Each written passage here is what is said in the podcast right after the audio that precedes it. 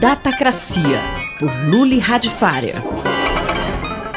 Luli, no ano passado só se falou em inteligência artificial. Essa moda passou?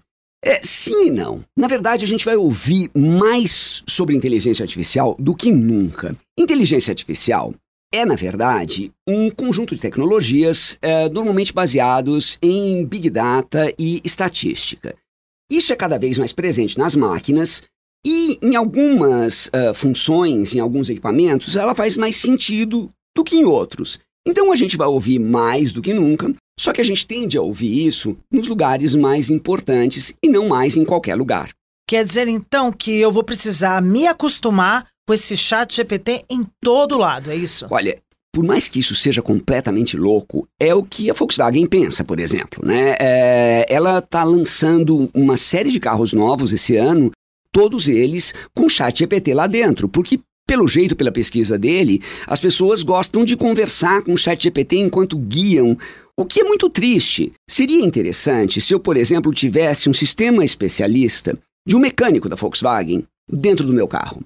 Aí o meu carro acendeu uma luz estranha, em vez de ele jogar uma luzinha para mim, ele dizia assim: Luli, você precisa colocar mais água, trocar o óleo, fazer isso, fazer aquilo. Eu não preciso parar no posto de gasolina para saber que eu preciso trocar o óleo. Né? Então, isso seria inteligente. Mas, por enquanto, o que a gente tem ainda é muito, é, muito bobo, assim, é conversar com o chat GPT. Olha, Lula, eu não sei se eu vou conseguir me adaptar a esse mundo, viu? Mas você tem toda a razão, porque esse mundo é que precisa se adaptar a você. Quando a gente tem isso bem feito, você tem, por exemplo, o filtro de spam.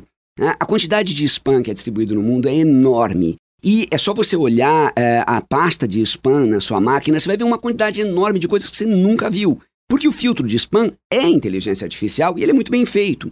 Se você pega as câmeras de celulares mais modernos, elas também estão usando inteligência artificial para tirar fotos com menos luz, tirar foto da lua, que agora celular consegue fazer, tirar até foto de estrela. Por quê? Eu estou usando a tecnologia para melhorar a vida das pessoas e não estou forçando a pessoa a usar a tecnologia ou a entender a tecnologia.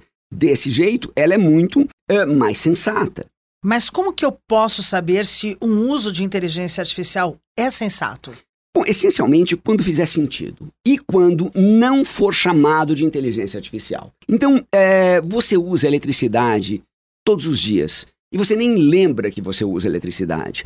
Você usa água encanada todos os dias e você só lembra quando ela falta. É, você usa várias coisas que são baseadas em plástico e você não fica pensando que é plástico.